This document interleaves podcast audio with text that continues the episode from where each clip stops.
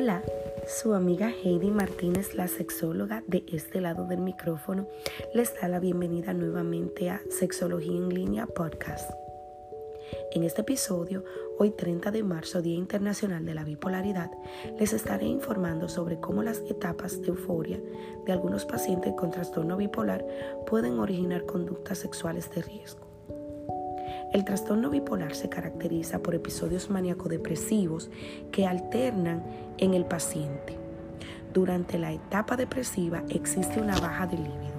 Sin embargo, en el periodo de euforia pueden aparecer conductas sexuales de riesgo que ocasionan situaciones no deseadas como infecciones de transmisión sexual y embarazos no deseados en el paciente.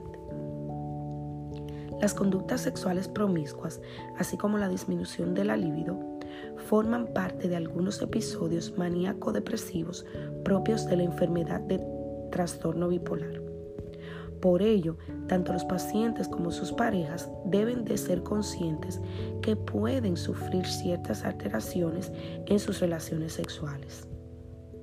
En un principio, durante el periodo depresivo, la mujer, la mujer tiene deseo sexual comedido, es decir, le faltan ganas de tener relaciones sexuales. Sin embargo, en el periodo de euforia pueden aparecer conductas sexuales de riesgo que ocasionen situaciones no deseadas como infecciones de transmisión sexual, embarazos no deseados, etc.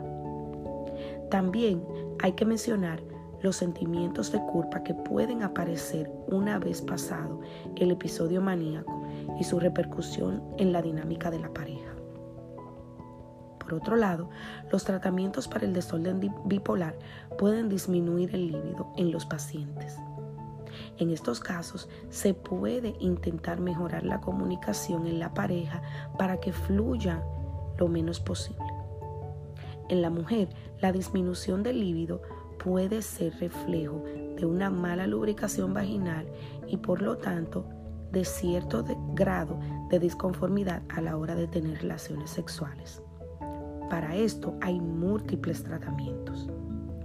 En el caso del hombre, hay medicamentos para la disfunción eréctil cuando ésta aparece en el acto sexual.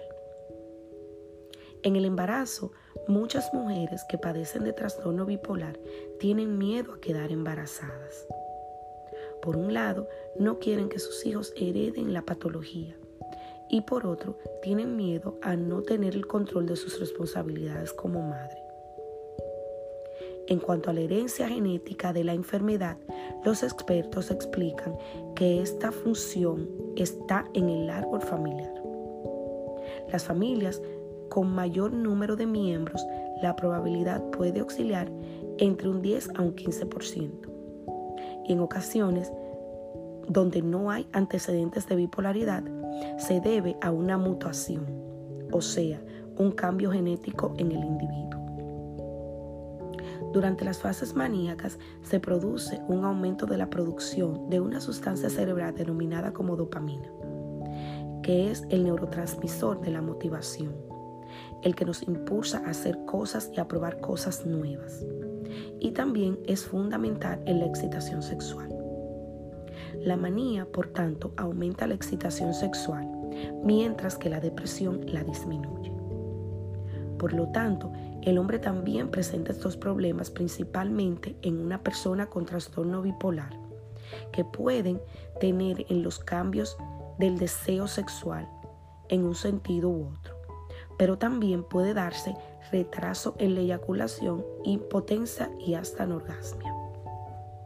Los tratamientos y los fármacos en el caso de la bipolaridad. Recuerden que esto pasa de ser tratamientos psicológicos a psiquiátricos.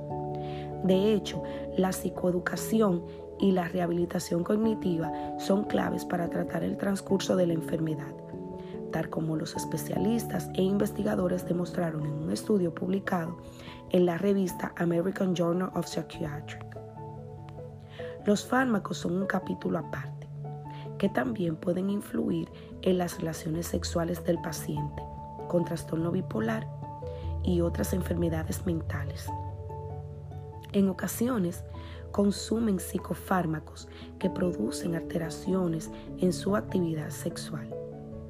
El problema viene cuando el paciente abandona la medicación, con el consiguiente riesgo a recaídas.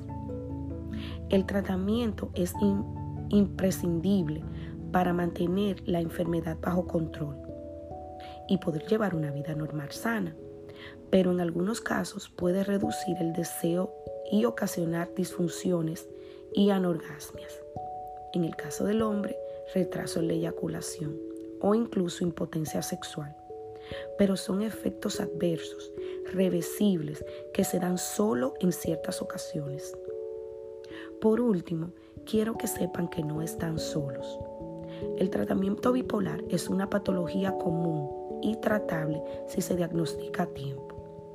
Todos aquellos que sufren deben de saber si han percibido cambios inesperados e indeseados en su capacidad de disfrute de la vida sexual sana y plena.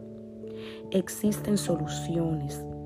El primer paso es comunicarlo a los responsables de su tratamiento. Siempre vuelvan a donde el problema tiene solución, a donde su médico. Gracias por estar, gracias por permanecer y gracias por compartir.